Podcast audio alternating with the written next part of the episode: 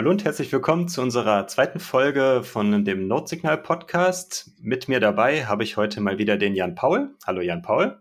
Hi, grüß dich. Hallo, wir sind heute wieder zu zweit und wir treffen uns zur Blockzeit 716 274. Als heutiges Thema haben wir uns vorgenommen, dass wir uns einmal ein bisschen das aktuelle Jahr Revue passieren lassen und schauen, was ist so weltweit, global im Bitcoin-Space passiert. Dazu haben wir uns die Folge grob in drei Blöcke unterteilt. Das ist einmal, wie schon gesagt, die, das, das große gesamte Bild, welche Updates gab es und was äh, sind noch so für große Ereignisse, die erwähnenswert waren. Äh, als zweiten Teil, was ist in der deutschen Community passiert oder generell so auf Bitcoin Twitter, was war erwähnenswert? Und im dritten Teil wagen wir dann so äh, standesgemäß ein paar Prognosen und Erwartungen für das kommende Jahr und werden so vielleicht ein paar, ähm, paar Wetten oder ein paar Tipps abgeben, ähm, was wir uns so vorstellen können, was im nächsten Jahr passiert. Es wird spannend. Super. Dann würde ich jetzt einfach mal mit der globalen Rückschau starten. Was ist dieses Jahr passiert, Jan Paul? Erzähl mir das mal. Ja, ähm, wir haben uns natürlich ein bisschen vorbereitet und uns ein paar Punkte rausgeschrieben. Ähm, ich glaube, eins der ganz großen Highlights ähm, war, wenn wir so ein bisschen in der zeitlichen Reihenfolge richtig halten, war, glaube ich, dass Tesla Bitcoin gekauft hat.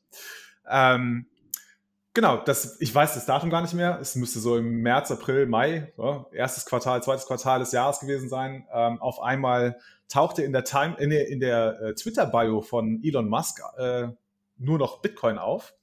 Und äh, dieser Tweet in retrospect, it was inevitable. Ähm, genau. Und kurz danach gab äh, Tesla bekannt, dass sie für eine Menge Geld, ich, also ich glaube über 1, eine Milliarde. 1,5 Milliarden, 1,5 Milliarden, glaube ich. 1,5 Milliarden äh, Bitcoin gekauft haben.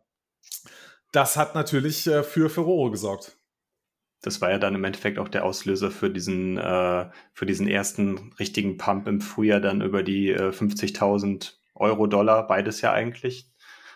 Ja, also wir waren ja dann so über 50.000 Euro, also dann über 60.000 Dollar dann äh, im April, Mai, ja, und danach hat er ja dann sich dann doch ein bisschen noch mal tiefer mit der Thematik beschäftigt und äh, interessanterweise dann erst realisiert, nachdem er so viel Geld oder Tesla so viel Geld in die Hand genommen hat, dass äh, Bitcoin Mining ja durchaus aus ähm, fossilen Brennstoffen äh, oder mit, mit Strom aus fossilen Brennstoffen betrieben wird. Und äh, ja, dann war natürlich das Geschrei groß. Äh, nee, wir nehmen auf Tesla nimmt keine Bitcoins mehr an. Und äh, ja, so wie dann der Kurs halt hoch explodiert ist, ist er dann auch ganz schnell wieder, äh, wieder zurückgekommen.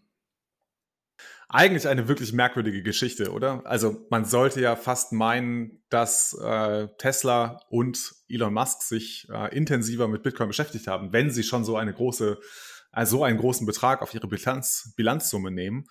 Ähm, deswegen gab es meiner Meinung nach auch zu Recht einige Zweifel an dem Narrativ, das verbreitet wurde, dass äh, Elon Musk erst nach dem Kauf von Bitcoin festgestellt hat, dass es äh, ja vielleicht doch nicht ganz so umweltverträglich ist, wie er sich das gerne vorgestellt hätte. Ähm, ja, so ganz die Kurve gekriegt hat er bis jetzt noch nicht. Er schilt ja immer noch äh, Dogecoin, glaube ich. Ich habe eben genau. noch kurz auf Twitter gesehen. Er war jetzt wohl wieder bei Lex Friedman im Podcast und hat auch dort wieder über Dogecoin gesprochen. Ich habe es mir selber noch nicht angehört, beziehungsweise nur gerade eine Minute angehört. Ähm, es kommen halt äh, wieder die üblichen äh, Verdächtigen, was die Vorwürfe an Bitcoin angeht, ähm, dass die Transaktionen zu teuer sind, dass es nicht äh, genug skaliert, also nicht genug Transaktionen äh, bewältigt werden können durch das Bitcoin-Netzwerk. Ich glaube, es darf, also es wird spannend bleiben, ob äh, Tesla und oder Elon Musk da nochmal die Kurve kriegen und äh, wieder zurückkommen zu Bitcoin. Ist eigentlich spannend, weil ähm, in dem Zuge, wo er dann ähm, ja dann angekündigt hat, dass, Bit, äh, dass Tesla die Bitcoins, die sie vorher dann äh, angenommen oder gekauft haben, halten will, aber keine weiteren mehr als Zahlungsmittel akzeptieren möchte, hat er ja an die Bedingungen geknüpft, dass das Bitcoin-Netzwerk äh, mindestens zu 50 Prozent aus erneuerbaren Energien ähm, äh, mit Strom versorgt wird. Und da ist er dann auch gerade dann mit der Person Michael Saylor, die ja diesen äh, Mining oder diesen Mining Council dann ins Leben gerufen hat, die er dann äh, mit den Daten, die dieser Council von den Minern selber schon bekommen hat, dass das Bitcoin-Netzwerk ja schon sehr schnell dann irgendwie bei 56 oder 58 Prozent aus erneuerbaren Energien dann ähm, also betrieben wird in irgendeiner Form. Und bisher gab es da ja dann trotzdem auch noch kein Zurückrudern oder eine Anerkennung dieser Leistung oder äh, dieser Tatsache. Ich, ich, bin mir gar nicht sicher, ob das Bitcoin Mining Council ähm, wirklich eine globale Repräsentanz der Bitcoin Hashrate darstellt. Soweit ich weiß, sind das vorrangig amerikanische, nordamerikanische Unternehmen, die da drin vertreten genau, sind. Ja. Auch wenn ähm, jetzt relativ viele Miner äh, in Amerika, Nordamerika betrieben werden. Ähm, trotzdem sprechen sie nicht für die globale Hashrate. Ähm, insofern, vielleicht ist das noch so ein Punkt, dass man sagen könnte, okay, äh, selbst wenn die nordamerikanischen Miner über 50 Prozent aus erneuerbaren Energien betrieben werden, heißt es natürlich nicht, dass die globale Hashrate ähm, oder der, der globale Energieverbrauch auch wirklich zu 50 Prozent aus erneuerbaren Energien gespeist wird. Schauen wir einfach mal, wie es sich halt weiterentwickelt. Aber Stichpunkt erneuerbare Energien.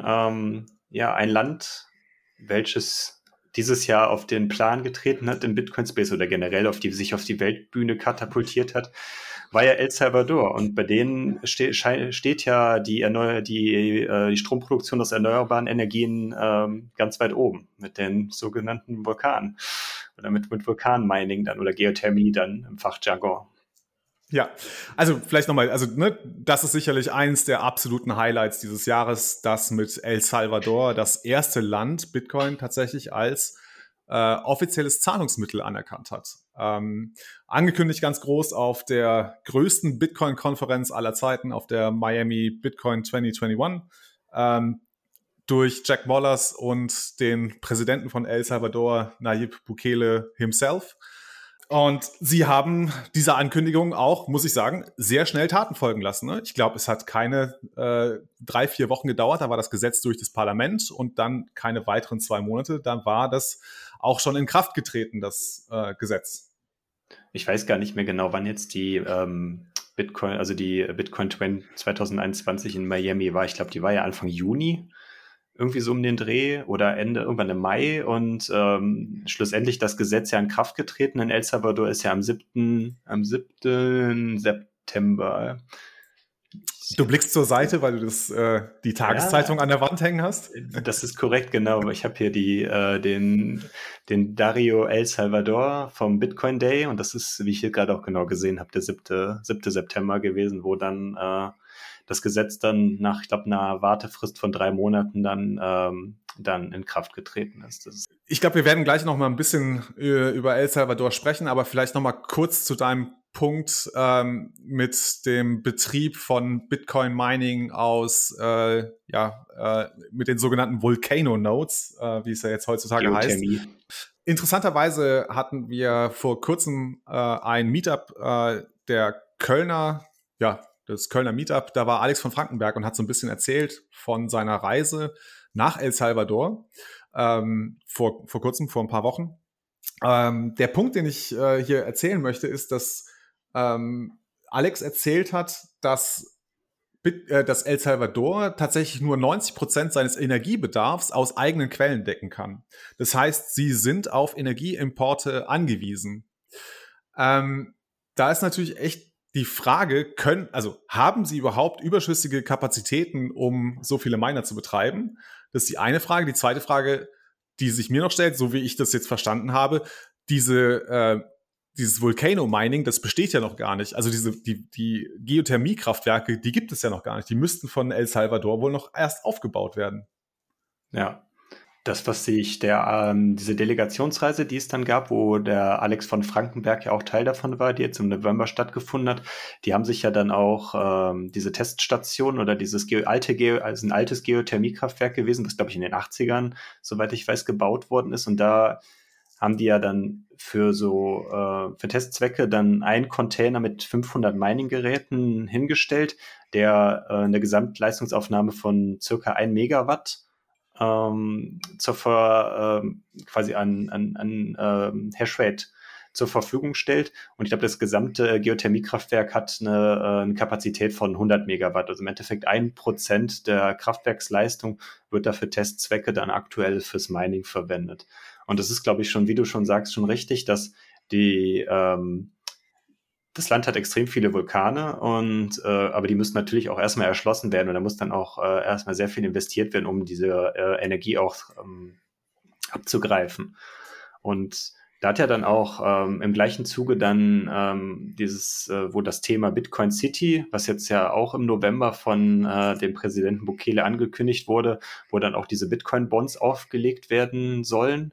Und damit soll ja, glaube ich, auch ein großes Geothermiekraftwerk finanziert werden. Die nehmen da, glaube ich, äh, eine Milliarde auf, 500 Millionen in äh, US-Dollar und 500 Millionen soll dann für den Kauf von, von Bitcoin verwendet werden. Und diese 500 Millionen in US-Dollar sollen dann für den, für den Bau oder die Errichtung dann äh, eines oder ich weiß nicht, ob sogar auch mehrere Geothermiekraftwerke dann, ähm, dann verwendet werden.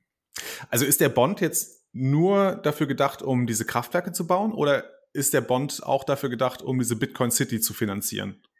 Ähm, ich glaube, die, diese Stadt soll ja auch durch Geothermie mit Strom äh, versorgt werden. Und dementsprechend denke ich jetzt einfach mal, dass die halt erstmal ein Kraftwerk an, diesem, äh, an dieser Stelle dann bauen wollen, wenn die diesen Vulkan, der dann für die Versorgung dieser Stadt dann äh, verwendet werden soll, dass da die Energie erstmal abgegriffen wird und dass dann übergangsweise da womöglich dann Bitcoin-Mining dann stattfindet und je mehr dann die, äh, die Stadt, wenn, wenn es denn umgesetzt wird, was meines der Sicht äh, ein sehr, sehr, sehr ambitioniertes Ziel wird, ähm, äh, äh, dass dann nach und nach dann die, der produzierte Strom dann auch für die Versorgung der, also der, der Infrastruktur der, der Einrichtung dann verwendet wird. Aber da muss man einfach sehen, was da jetzt dann in den nächsten Jahren halt kommt. Aber erstmal ist es ja ein gutes Zeichen, dass ähm, sich auch in El Salvador jetzt äh, weitere äh, Hashing-Kapazität oder ja, äh, Hashing-Power entwickelt hat. Das bietet uns, glaube ich, einen ganz guten Punkt, um eine kleine Überleitung zu machen, nämlich ähm, eine weitere große Neuigkeit, die dieses Jahr eingeschlagen hat, war äh, der Verbot des Bitcoin-Minings in China. Was ist da denn passiert? Genau, da hat China mal wieder Bitcoin oder ähm, primär das Mining in diesem, diesem Jahr verboten. Ein Bitcoin-Bann in China ist ja, ist ja auch, wonach man irgendwo in den letzten Jahren die Uhr stellen konnte und das kam, kommt immer wieder aufs Neue und der Markt reagiert natürlich auch immer wieder aufs Neue dann darauf. Aber dieses Jahr waren dann halt die Miner dran, ähm, die primär in, in der Trockenzeit ähm, mit Kohleenergie ähm, äh, mit, also mit Kohleenergie betrieben werden und dadurch dann auch einen erheblichen äh, negativen äh, CO2-Fußabdruck erzeugen. Und dieser Fußabdruck war dann halt der, der Zentralregierung in Peking dann äh, scheinbar ein Dorn im Auge und in dem Zuge ähm, ja, wurde das Bitcoin-Mining verboten, was dazu geführt hat, dass alle großen Mining-Unternehmen, ähm, die in China ansässig waren, wobei man sagen muss, die in China hatte ja schätzungsweise 40, 45 Prozent der globalen Hashrate waren in China angesiedelt, was in dem Zuge durch diese Verbannung dazu geführt hat, dass äh, innerhalb von kürzester Zeit, ich weiß nicht wann es das war, jetzt glaube ich im Juni oder im Juli, dass mhm. da die Hashrate von ähm, 180 Exahash auf im Tief auf 85 Exahash eingebrochen ist. Also äh, mehr als 50 Prozent der oder knapp 50 Prozent der, der globalen Hashrate ähm, ist dann ausgefallen innerhalb von sehr kurzer Zeit, was dann auch zu äh, Verwerfungen dann natürlich dann auch oder zu, äh, zu großen Anpassungen dann im, äh, im Difficulty Adjustment, also in der Schwierigkeitsanpassung vom, von, vom Bitcoin-Algorithmus oder vom Mining Proof of Work-Algorithmus dann geführt hat.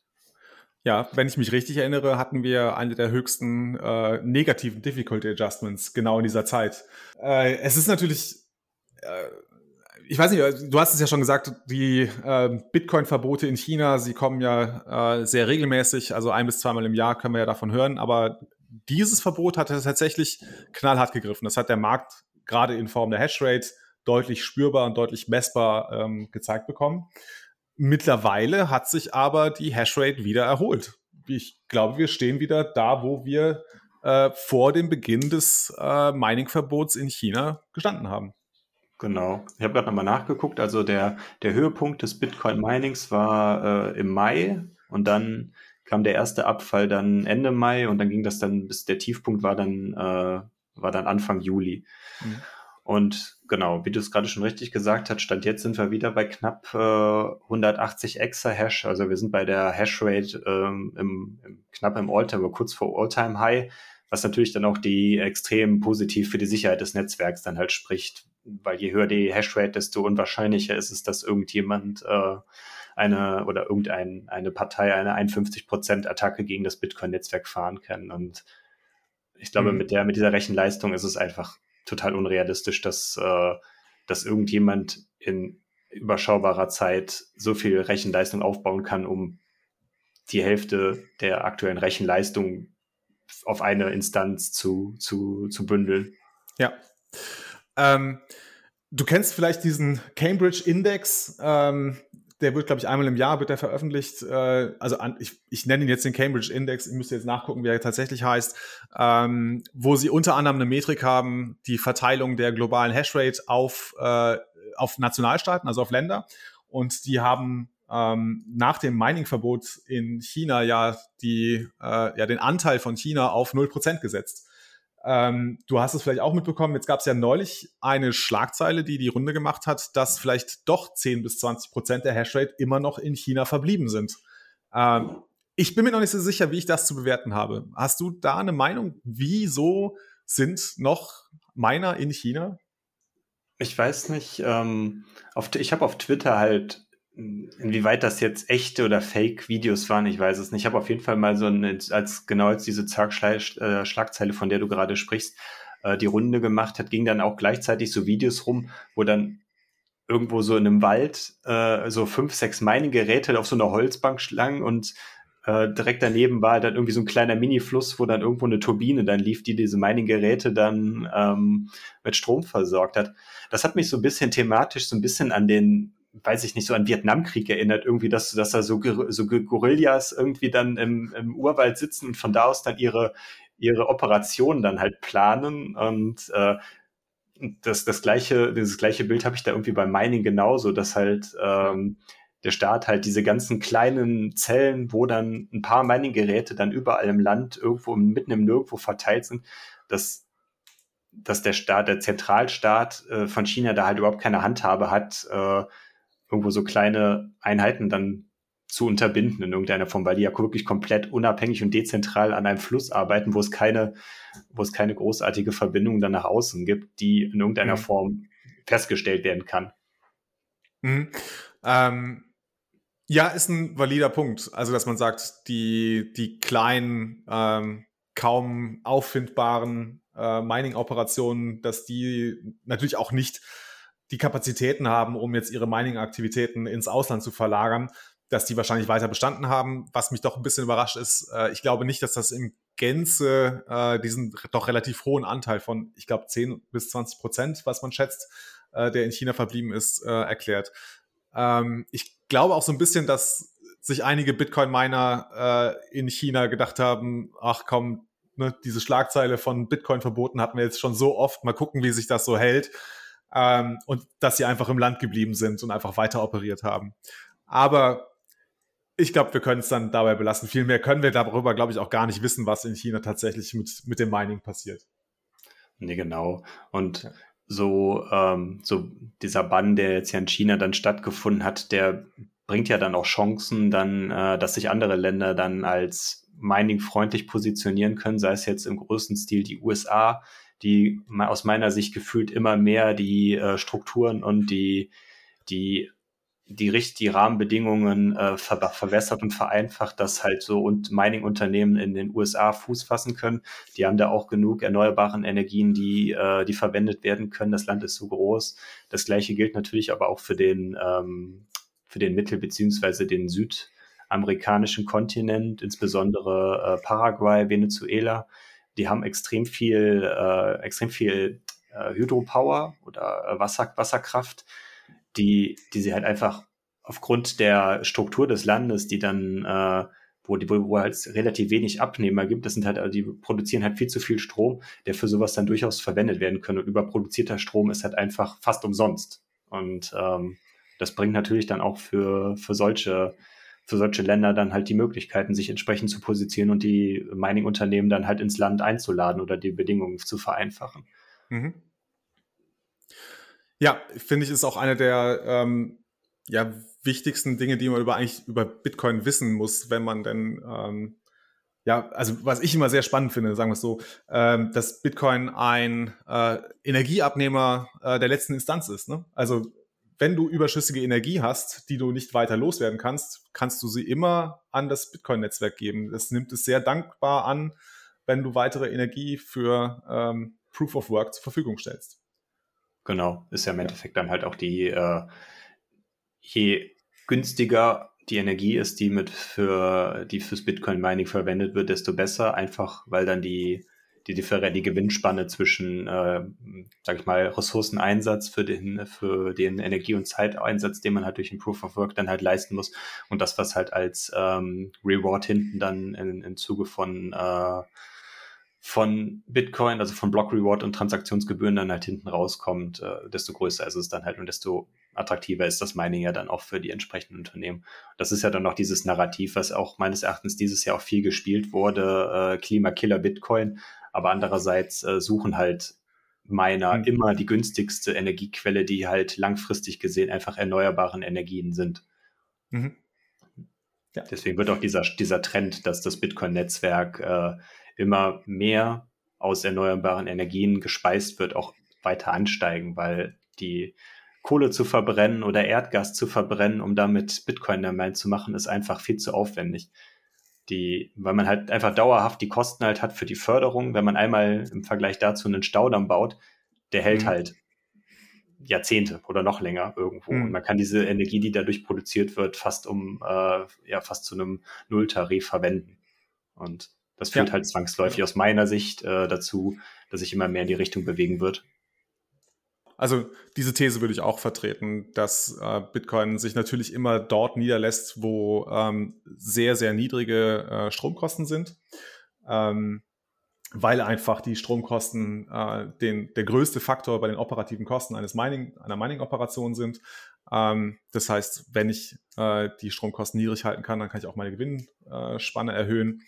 Und ja, wir sehen zunehmend, dass äh, gerade bei den erneuerbaren Energien es Zeiten gibt oder Phasen gibt, in denen Strom im Überfluss produziert wird, ähm, der wenig Abnehmer hat oder keine Abnehmer hat. Und da könnte halt Bitcoin tatsächlich, ähm, also nicht nur für das, das Bitcoin-Netzwerk äh, hat, zieht daraus einen Nutzen, sondern auch der Betreiber eines Wasserkraftwerkes oder einer Solarstromanlage zieht daraus natürlich einen Nutzen, wenn er überschüssigen Strom, den er produziert hat, ähm, doch noch verkaufen kann, statt ihn einfach irgendwie zu verpuffen zu lassen. Genau. genau. War ja dann auch eine Neuigkeit ganz kurz noch dazu, was ja dieses Jahr von Blockstream auch vorgestellt wurde, diese Containerlösungen, ähm, dass die, die Mining-Geräte einfach äh, portabel sind, dass die dann einfach über mit einem Sattelschletter oder sowas äh, dann an andere Standorte bewegt werden können, dass man damit nicht festgebunden ist, wie wenn man jetzt dann äh, so eine riesige Lagerhalle baut, äh, wo dann äh, ein mhm. Rechenzentrum denn betrieben wird. Mhm. Stimmt, das war auch dieses Jahr, ne? Das haben sie dieses Jahr angekündigt.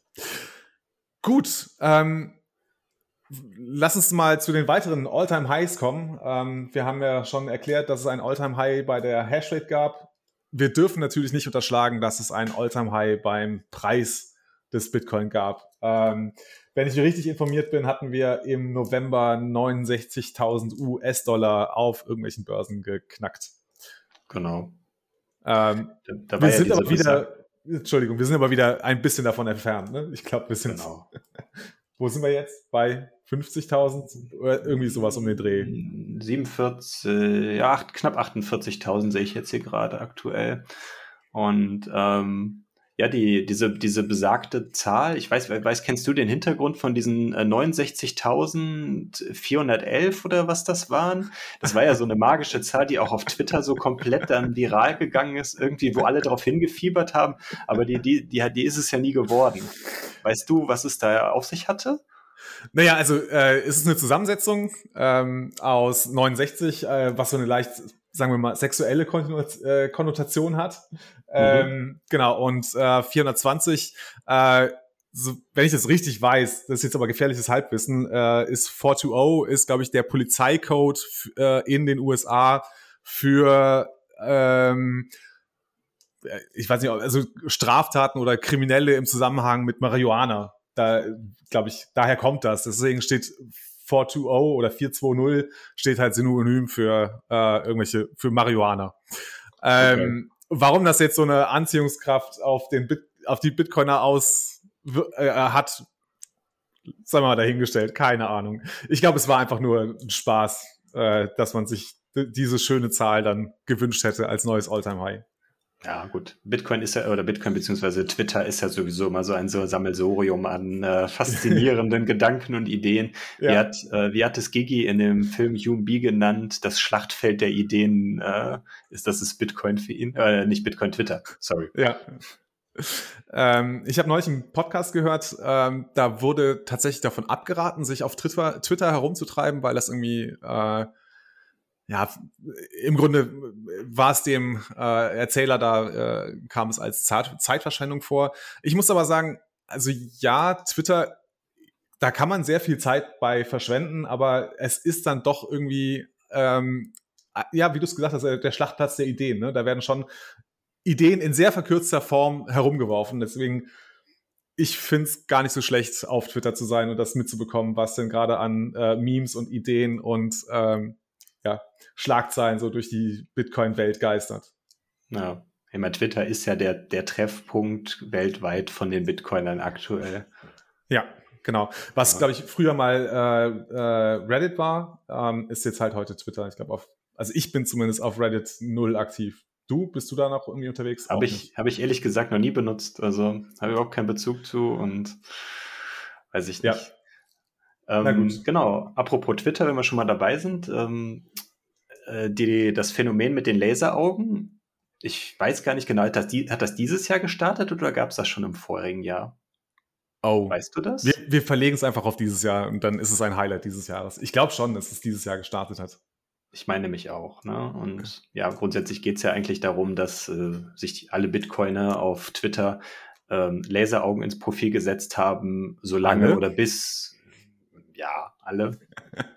bis, äh, genau, bis der Bitcoin-Kurs 100.000 100 US-Dollar erreicht hat.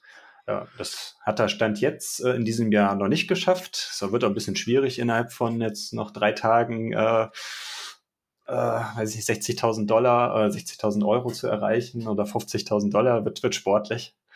Dementsprechend äh, wird, ja. wird dieses äh, Phänomen wahrscheinlich im nächsten Jahr dann auch noch weiter bestehen. So viel sei schon mal gesagt. Davon ist auszugehen, genau. Ähm, wir hatten aber noch ein paar mehr All-Time-Highs. Äh, Dinge, die vielleicht, also die ich zumindest äh, viel spannender finde. Ähm, zum Beispiel die Anzahl der öffentlich erreichbaren Lightning Nodes. Ähm, ich suche gerade die Statistik dazu raus, die ich mir irgendwo hinkopiert hatte. Na, ja, jetzt, wir jetzt, gucken ja auf, ah. auf, auf amboss.space zum Beispiel gibt es ja eine schöne Übersicht, die äh, die gibt aber nur den Ist-Status, ne? Ähm, ja, genau, genau, genau. ich wollte mal ein bisschen vergleichen und äh, genau, bin auf bitnotes.io. Die hat ein bisschen andere Zahlen. Ähm, vielleicht können wir da auch kurz drüber sprechen, woher das, äh, woher das kommt. Aber bei bitnotes.io können wir, äh, haben wir, ja, am 1. Januar haben wir äh, knapp 10.000 äh, Bitcoin-Nodes und äh, Ende diesen Jahres, also Stand heute, zählen die dort 14.394 Bitcoin-Nodes das ist natürlich sehr erfreulich, dass das Bitcoin-Netzwerk, also sich im Bitcoin-Netzwerk immer mehr Nodes einfinden. Und dazu muss man ja dann auch wirklich auch nochmal sagen, äh, das sind ja dann wirklich nur die öffentlichen, äh, öffentlichen Nodes, die dann, äh, die dort gelistet werden durch Tor und ähm, all diese Techniken sind ja total viele, äh, total viele Nodes einfach auch anonym oder äh, inkognito unterwegs. Das heißt, diese Zahl ist sehr wahrscheinlich auch sehr viel höher. Genau, äh, hat nicht auch Luke Dasher, ich weiß leider nicht, wie man seinen Namen ausspricht, ähm, hat er nicht auch eine Statistik äh, mit der Anzahl der Bitcoin-Nodes? Ach, ich finde es jetzt nicht auf die Schnelle. Hätte mich mal interessiert, wie hoch er die Anzahl der äh, Bitcoin-Nodes einschätzt. Also wir wissen, von öffentlich erreichbaren wissen wir, dass es etwa 14.500 derzeit gibt. Ähm, wie hoch die Anzahl der tatsächlichen Bitcoin-Nodes ist, wir hoffen natürlich, dass sie viel höher ist. Ähm, hm. Können wir aber nicht sagen. Ich, ich, vermute schon, dass sie höher ist. Aber was, was mir in diesem Zusammenhang auch noch anfällt, ähm, das hatten wir jetzt nicht auf unserer Liste geschrieben, aber das fällt mir gerade ein, dass, ähm, dass Deutschland ähm, im Herbst, meine ich, war es, äh, die USA von der maximalen Anzahl von, ich weiß nicht, ob es Bitcoin-Nodes oder ob es Lightning-Nodes halt war, aber dass zumindest dann Deutschland genauso viele oder ein bisschen mehr Nodes, ähm, öffentliche Nodes betrieben hat als, als die USA und damit Spitzenreiter weltweit geworden ist. Kann man das so sagen? Ich weiß das gar nicht. Also ich kenne mich da ehrlich gesagt mit der, also mit dem Netzwerk nicht aus, als dass ich irgendwie das, jetzt verifizieren könnte, so ja, das wird schon so stimmen. Da war halt eine Statistik, die halt dann rumgegangen ist, gerade ähm, ja. jetzt auch dann beim Roman, also beim Blogtrainer-Kanal, hat er das natürlich auch gefeiert, weil ich auch glaube, dass er mit seiner Reichweite ähm, dieses äh, generell halt einen großen Beitrag dazu auch geleistet hat, ähm, mit gerade mit seinen Tutorial-Videos für den für die Umbrel oder aber auch jetzt aber auch für den Raspi Blitz, ähm, dass dadurch extrem viel äh, neue Leute dann auch ähm, sich entschlossen haben, ich baue mir selber so ein Gerät oder so eine Note oder ein, eine Note. Äh, da scheiden sich ja auch die Geister, ob man eine oder einen sagt. Äh, ähm, ja. Dass, dass man so, dass man sich auf jeden Fall sowas zu Hause hinstellt. Und ja, ja, ganz großes Shoutout an die äh, Blocktrainer und seine Crew. Ähm, die machen da richtig gute Arbeit. Ähm, also ich haben glaube, ja dieses Jahr auch ein Alltime high erreicht. Ne? Die haben ja auch jetzt vor kurzem auch die 100.000 Abonnenten bei YouTube erreicht. Also auch Glückwunsch auch von unserer Seite nochmal äh, nachträglich hier an der Stelle. Also ähm, hatte ich ja auch in der ersten Folge schon gesagt, der, der Roman hat mich ja auch ins Rabbit Hole gezogen und äh, er arbeitet da halt ganz vorne an der Front und holt die, macht, formt die Leute so, dass sie irgendwann zu 21 oder zu den ganzen Maximalisten-Kanälen kommen und dann äh, äh, standhaft äh, das Bitcoin-Netzwerk verteidigen. Ja, auf jeden Fall. Großartige Arbeit, die der äh, Roman und das Blocktrainer-Team da drüben leisten. Genau, und ich glaube, er hat auch dazu beigetragen, dass die äh, Lightning-Kapazität äh, sich dieses Jahr echt sehr, sehr positiv entwickelt hat. Ähm, wir haben es, glaube ich, vor der Sendung haben wir es kurz nachgeschaut. Ähm, die Lightning-Kapazität bei Jahresanfang lag so knapp über 1000 BTC, ähm, 1050. Äh, und Ambossat Space gibt uns jetzt aus, wie viel haben wir? Aktuell 3500. 3560 sogar. Also eine Verdreieinhalbfachung zu Jahresbeginn, mhm. was schon Wahnsinn ist. Liegt wahrscheinlich mit auch mit dem einher, dass ähm, äh, das jetzt durch die, gerade im, äh, wenn ich mich recht erinnere, gerade durch die All-Time-Highs im, im Frühjahr, also durch die, durch die ganze Geschichte mit Tesla, dass in der Zeit auch die ähm, On-Chain-Gebühren extrem hoch waren über, über Wochen. Dann mhm. da hatten wir, glaube ich, On-Chain-Gebühren im Schnitt irgendwie von 50, 60 äh, V-Byte. Und da ist natürlich dann schon äh, äh, Transaktionen über, über Lightning attraktiver, als das als, als größere Beträge dann äh, on-chain zu bezahlen. Ja. Dementsprechend, cool. weil ohne nochmal ganz kurz, äh, ein Lightning Network ist natürlich ein essentieller Bestandteil von, von Bitcoin und äh, wird auch in Zukunft noch, noch sehr, sehr viel wichtiger werden, weil anders lässt sich es halt einfach nicht in der, in der großen Breite skalieren, muss man einfach dazu sagen. Und da ist, bietet Lightning aus meiner Sicht oder wahrscheinlich auch aus der Sicht der Community aktuell den besten, besten Lösungsansatz. Wobei wir bei Lightning, glaube ich, immer noch davon sprechen, dass wir da noch in einer Beta-Phase sind, oder? So wirklich äh, aus, ausgefeilt ja. ist es noch nicht. Aber ich glaube, dazu kommen wir, können wir direkt übergehen, oder? Ähm, es gab ja dieses Jahr eine sehr wichtige technische Neuerung. Ähm, natürlich die Aktivierung von Taproot, die dieses Jahr endlich vollzogen wurde. Ähm, warum ist das so wichtig? Ähm, lass uns vielleicht erstmal noch mal ganz kurz, äh, kurz einen kurzen Abriss darüber machen, was ist überhaupt Taproot, beziehungsweise wie ist es dazu genau. gekommen. Also Taproot ist äh, nach Segwit, was 2017 aktiviert worden ist, das letzte oder das nächstgrößere Update gewesen, was jetzt, äh, jetzt dieses Jahr aktiviert worden oder eingespielt worden ist und ähm, dem Bitcoin-Netzwerk zur Verfügung gestellt worden ist. Das Problem bei dezentralen Netzwerken äh, ist immer, dass es halt, wie aktualisiert oder wie updatet man äh, ein dezentrales Netzwerk. Man kann halt nicht ein paar Server nehmen, okay, wir spielen dann neue Software ein und dann war es das. Bei dezentralen Netzwerken, gerade mit so vielen unterschiedlichen Computern weltweit, ist das alles ein bisschen schwieriger. Und dementsprechend hat das alles auch sehr lange gedauert. Ähm, die Testphase, ich weiß gar nicht genau, es war ja vor meiner Zeit auch, wie ich auch in der ersten Folge schon gesagt habe, so richtig im Bitcoin-Space bin ich ja auch erst seit Anfang des Jahres. Aber ähm, die Implementierung von Taproot an sich gab es ja schon sehr lange. Und hier wurde, dass sie im Testnetz schon, äh, schon getestet worden ist. Aber dieses Jahr stand halt die Produktivsetzung in dem Sinne von diesem Update an. Und da gab es halt dann ähm, dieses Speedy Try-Verfahren, was jetzt erstmals dann ähm, erstmals dieses Jahr verwendet wurde, einfach aus den, aus den negativen Erfahrungen, die durch das, äh, durch die Aktualisierung damals mit dem Segwit-Update gekommen sind, dass dadurch ja dann auch die, die äh, Netzwerkteile sich abgespaltet haben, sei es dann durch äh, Bitcoin Cash, die dadurch entstanden sind, oder Bitcoin Satoshi Vision, wie sie alle heißen. Das sollte dieses Mal ähm, verhindert werden. Aus diesem Grunde wurde dieses Speedy Try-Verfahren vorgeschlagen, was im Endeffekt nichts anderes war, als dass die Miner vorab, schon wenn sie Blöcke finden, ein kleines Flag in den Block reinsetzen und damit dann ihre Bereitschaft für das Taproot-Update signalisieren. Und das war im Endeffekt so aufgebaut, dass ähm, in einer Schwierigkeitsperiode, also dass, dass immer pro Schwierigkeitsperiode geschaut wurde, okay, wie viel Prozent der Miner setzen dieses Flag und sobald 90 Prozent der, ähm, der, der Blöcke, die in dieser Schwierigkeitsperiode gefunden wurde, dieses entsprechende Fleck gesetzt worden ist, dann ab diesem Zeitpunkt wurde, äh, wird das Taproot-Update ähm, dann innerhalb von, ich weiß gar nicht mehr genau, wie viele Blöcke es ab diesem Zeitpunkt halt dann waren, aktiviert. Und mhm. ich, ich glaube, der Block stand schon vorher fest. Ich glaube, es war von vornherein klar, dass es der Block 709632 ah, okay. sein wird. Und man hat halt, ich meine jetzt Anfang April, äh, April, Mai muss das gewesen sein, eben dieses Speedy Trial angesetzt. Ähm, das heißt, 2016 Blöcke lang geschaut, ob die Miner dieses Flag setzen und damit, äh, Taproot Readiness äh, signalisieren. Ähm, das ging dann relativ schnell, muss ich sagen. Also äh, ich glaube, innerhalb der, genau, in der dritten ähm, äh, Difficulty-Periode, Periode, wie wir sie jetzt genannt haben, ähm, haben wir dieses Ziel bereits erreicht.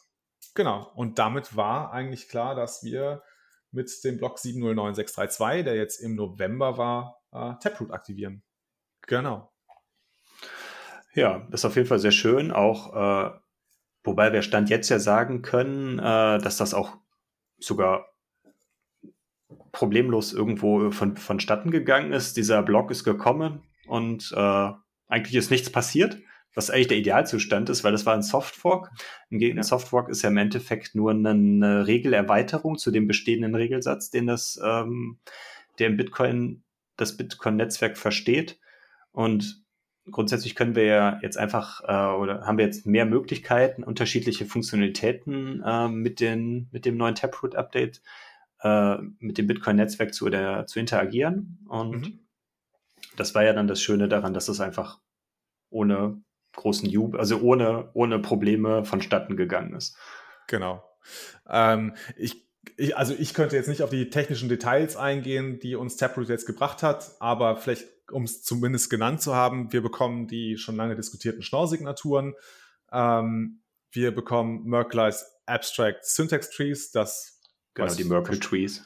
Merkle Trees und ähm, wir bekommen einen neuen Adresstyp, ne? Pay to Taproot. Das heißt, ähm, wir werden jetzt in den nächsten, also es hat ja jetzt schon angefangen, wir sehen schon die ersten Transaktionen, die äh, den neuen Adresstyp verwenden der dann, glaube ich, mit oh je, BC1T anfängt? Oder P? Ich weiß ja, es gerade auch P nicht. Ist wir wissen es auch gerade nicht. Okay, aber man, man kann es auf jeden Fall anhand der äh, Adressen kann man es auf jeden Fall erkennen, ob es ein, äh, eine Taproot-Adresse ist.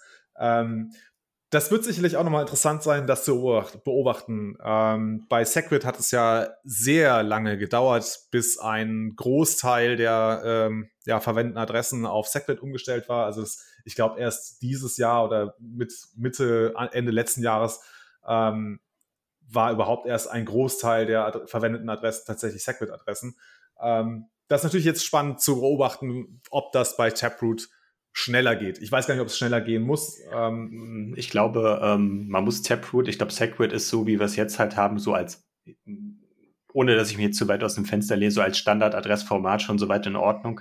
Ich glaube, Taproot, also die Taproot-Adressen, dass man die vielleicht in Zukunft, weil die sind ja als Basistransaktion eigentlich noch teurer als Segwit-Adressen ähm, mhm. äh, an On-Chain-Fees, die da anfallen.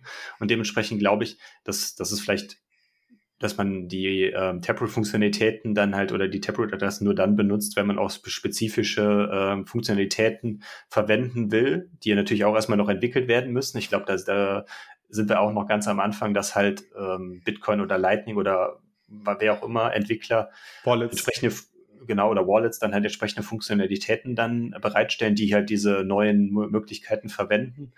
Und ähm, deswegen glaube ich, dass primär ist weiterhin äh, die, der Standardadresstyp wird, wird Segwit bleiben und äh, ja.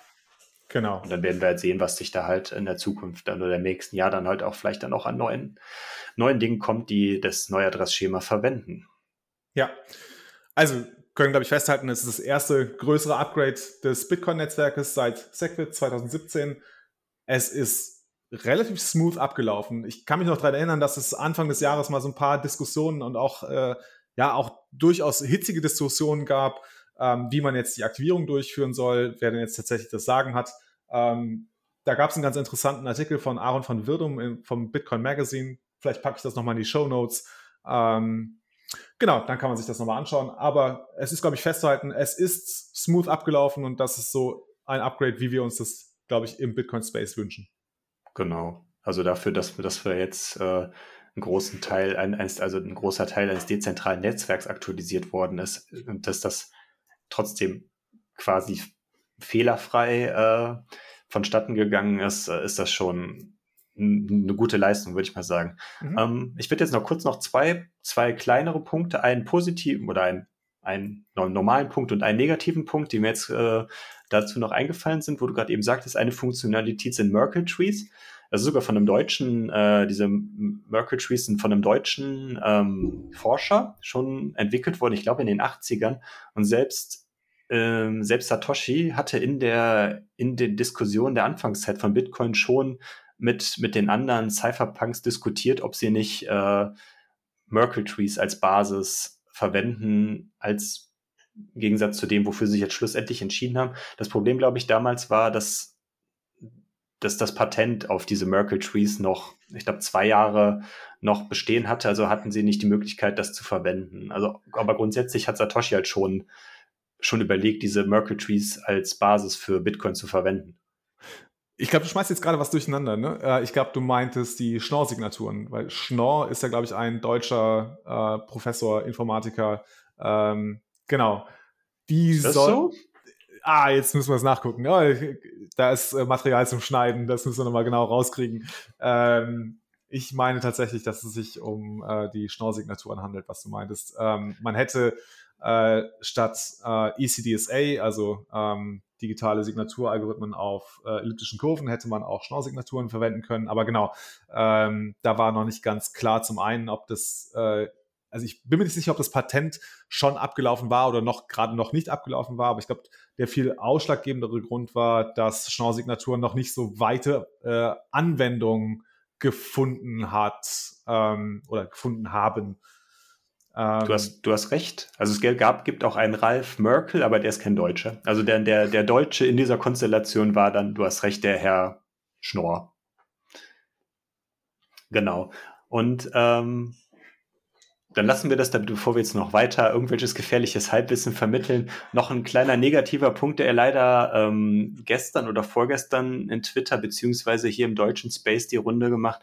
Da ist leider das, ähm, dass jemand über Binance eine Auszahlung zu einer Taproot-Adresse machen wollte, da das auch gemacht hat in dem Sinne und ähm, im Nachhinein ist diese Zahlung halt nie angekommen. Dann hat er beim Support von Binance nachgefragt und dann wurde äh, ihm mitgeteilt, dass Binance gar keinen äh, gar keinen Taproot unterstützt und somit äh, diese Adresse in ein, also die, die eingegebene Taproot-Adresse in eine Segwit-Adresse umgewandelt wurde, automatisch von Binance und somit das Geld, was der besagte User auszahlen wollte, jetzt für immer verloren ist, weil diese automatische Umwandlung von, von bei Binance dazu geführt hat, dass, dieser, dass die, diese Adresse von ihm nicht erreichbar ist. Das ist nicht so gut gelaufen für den User. Ähm, ich verstehe nicht so ganz, äh, was Binance sich da eigentlich geleistet hat. Ich meine, sie können auf der einen Seite nicht ankündigen und sagen, ihr könnt jetzt auch äh, Taproot-Adressen verwenden ähm, und danach feststellen, oh, es geht ja doch eigentlich nicht. Äh, ja. ich kann oder diese hoffen, automatische dass, Umwandlung ohne Warnung. Also ja, das ist also, ja eigentlich schon fahrlässig. Also, das oder schon. Ja. Also man kann nur an Binance appellieren, dass sie da einen entsprechenden Ausgleich äh, für den User findet, weil es ja, so wie sich das im Moment zumindest darstellt, ganz offensichtlich ein Fehler ist, der bei Binance liegt. Und ich kann mir auch vorstellen, dass das ja wahrscheinlich auch nicht der einzige ist. Also es kann ja dann, solange, solange das aktiviert ist, äh, kann das ja auch noch anderen Leuten passieren, die halt mit dem gleichen Wissen halt rangehen, okay, es wird unterstützt, ich probiere das mal. Und dann äh, sind halt dann die, äh, die UTXOs dann weg oder dass man keinen Zugriff mehr drauf hat. Hm. Also, der Haut von demjenigen möchte ich jetzt nicht stecken. Also das ist schon, schon, schon hart. Deswegen ist das auch wichtig, dass da jetzt dann auch, ich weiß nicht, ob es international die Runde gemacht hat, aber zumindest jetzt hier in Deutschland, äh, dass das dann äh, schon Shitstorm gegenüber Binance gegeben hat. Da gab es dann gab es ja dann noch einen Artikel, der war ja primär auch wieder vom Blogtrainer, die dann da äh, versucht haben aufzuklären. Gut, was ist die Lehre für uns daraus? Ähm, ich glaube, man sollte versuchen, keine Coins auf den äh, Börsen zu halten, das ist sowieso klar. Aber ich glaube, ja. man muss dann auch sehr genau hinschauen, wenn man dann ähm, seine Bitcoins von den, von den, seine Bitcoin von den Börsen zieht, dass man auch die Kontrolle hat über die Adressen, auf die man das zieht. Ähm, genau. Ja, und einfach Binance meiden und äh, KYC Light oder am besten KYC freie Handelsplätze verwenden. Äh, da ist man, glaube ich, dann auch noch auf der sicheren Seite. Gut. Was haben wir denn noch an Themen, die uns global beschäftigt haben? Ähm, jetzt hatten wir Taproot. Genau, Taproot hatten wir durch. Und ähm, also was, was, ich, was ich noch wichtig fand, ist, ähm, ist mir auch dieses Jahr ist so richtig bewusst geworden, dass Jack Dorsey von Twitter, einer der großen CEOs in den USA, äh, ja eigentlich äh, so als einziger so richtig die, äh, die Bitcoin-Fahne so als Bitcoin-only ähm, Verfechter die Fahne hochhält. Und dieses Jahr dann auch äh, jetzt vor einem Monat, glaube ich, war das jetzt, oder vor anderthalb Monaten, wo er dann, sei es jetzt, sei es jetzt auf eigene Entscheidung oder durch Investoren in irgendeiner Form gedrängt wurde, Bitcoin, also den Posten als CEO von, von, äh, von Twitter zu verlassen. Und sich primär dann auf die CEO-Tätigkeit bei Square zu konzentrieren. Square war ja oder ist ja der Zahlungsdienst vergleichbar zu PayPal, die einen großen Standbein auch ähm, im Bitcoin-Space haben mit äh, der ursprünglichen Firma Square Crypto, so hieß das Unternehmen, oder die Tochterfirma von Square vorher. Im gleichen Zuge hat sich jetzt dann auch Square umbenannt in Block und ähm, Square Crypto ist jetzt in Spiral BTC. BTC haben sie sich umbenannt. Und dadurch nochmal ein richtiges Commitment zu Bitcoin gemacht, geschaffen, einfach um damit zu signalisieren, okay, wir wollen uns primär auf Bitcoin konzentrieren, das ist für uns die Zukunft, das ist ja auch das, was Jack Dorsey auch zum Beispiel auf der Miami 2021 erzählt hat, als er da auf, der, auf dem Podium saß und wo er dann so sinngemäß gesagt hat, das Wichtigste in meinem Leben, woran ich arbeiten kann, ist Bitcoin. Und darauf will ich in Zukunft auch mein, mich auch konzentrieren. Und ich glaube, dieser Schritt bei Twitter als CEO zurückzutreten, ist einfach die logische Schlussfolgerung darauf, dass er da primär in dem Bereich dann ähm, seine sich einfach hm. konzentrieren möchte. Also ich wünsche auf jeden Fall Jake Dorsey äh, sehr viel Erfolg mit seinen neuen Unternehmungen oder also es sind ja keine neuen Unternehmungen, aber mit den Unternehmungen, ähm, für die er jetzt viel mehr Zeit haben wird, als er äh, sie hatte, als er noch äh, CEO von Twitter war.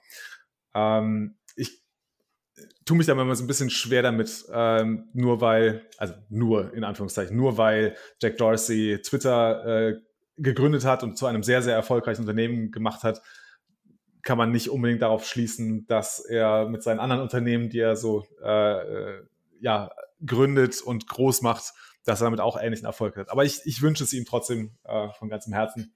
wäre natürlich auch gut für, für Bitcoin, wenn wir, äh, also wenn Square bzw. Block und Spiral BTC äh, ein Erfolg werden.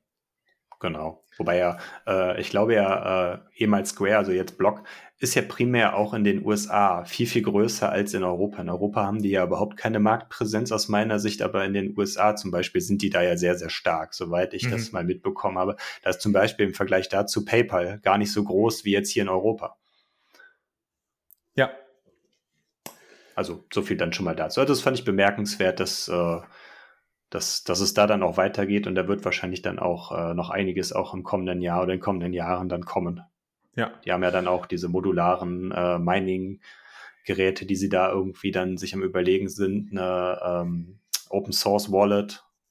Da kommt auf jeden Fall noch was, da wird noch was kommen. Also bis jetzt ist es noch nicht so viel. Ist da nicht auch äh, die Idee einer dezentralen Exchange? Wird die da nicht auch weiter gesponnen?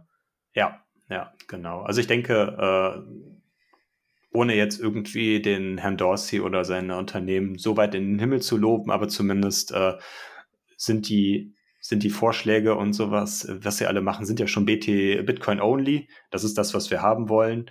Ja. Die es ist halt jetzt nicht, dass, dass die jetzt auch noch sagen, wir wollen jetzt hier irgendwie noch in einem anderen Netzwerk noch irgendwie unsere Präsenz stärken. Und das ist ja einfach schon mal erwähnenswert und das ist gut. Und dann schauen wir einfach, was dabei rauskommt. Gut. Dann äh, vom CEO von Twitter zu, äh, darf, ich, darf ich Sie äh, CEO der Europäischen Zentralbank nennen, unsere geliebte Madame Lagarde, ähm, hat sich auch dieses Jahr ja nicht so positiv über Bitcoin geäußert. Sie äh, hat ja gesagt, ne, das äh, weiß nicht, wird nur von Kriminellen genutzt und äh, verbraucht so viel Energie. Also die üblichen FATS-Themen, die äh, wir von unseren äh, Vertretern des, äh, ja, der, der, des, der Legacy-Institutionen äh, immer wieder zu hören bekommen. Ähm, aber sie hat einen Punkt äh, gemacht. Ähm, sie hat ein Interview gegeben. Ich meine, das wäre so im April, Mai dieses Jahres gewesen. Ich schaue es mal, rufe das mal gerade auf, während ich das hier erzähle. Ah nee, sogar im Januar äh, diesen Jahres äh, hat sie ein Interview dazu gegeben, hat äh, Bitcoin ein funny Business genannt. Ähm, aber worauf ich hinaus wollte, sie hat in diesem Interview tatsächlich etwas gesagt, ähm, was uns äh, zu denken geben sollte. Denn sie fordert Regulierung für Bitcoin ähm, und zwar global. Wir müssen uns alle darauf einigen, so hat es gesagt, ähm, at a global level, because if there is an escape, that escape will be used. Ähm, und das finde ich schon bezeichnend, dass äh, Frau Lagarde erkannt hat, dass es da mit Bitcoin eine Fluchtmöglichkeit gibt aus dem Fiat-Geld. Fand ich spannend ähm, und gehörte für mich auf jeden Fall zu den, äh, ja, zu den, zu den Nachrichten des Jahres, dass äh, bei den großen äh, Zentralbanken, bei den etablierten Institutionen so langsam die Erkenntnis wächst, dass da ein Ventil ist, das sie nicht unter Kontrolle haben. Ja, auf jeden Fall. Also äh, es gibt, gibt, ja auch immer mehr Äußerungen. Ähm, vielleicht auch noch mal ganz kurze Ergänzung dazu, jetzt auch aus den USA, die ja mit, wo die Fed beziehungsweise ja dann die SEC so als mächtigstes Kontrollorgan der Welt, sage ich jetzt mal, äh, unterwegs sind. Und da hat ja dann auch der SEC äh, Sherman ja auch gesagt, ähm, Bitcoin ist für ihn ein digitaler Rohstoff. Mhm.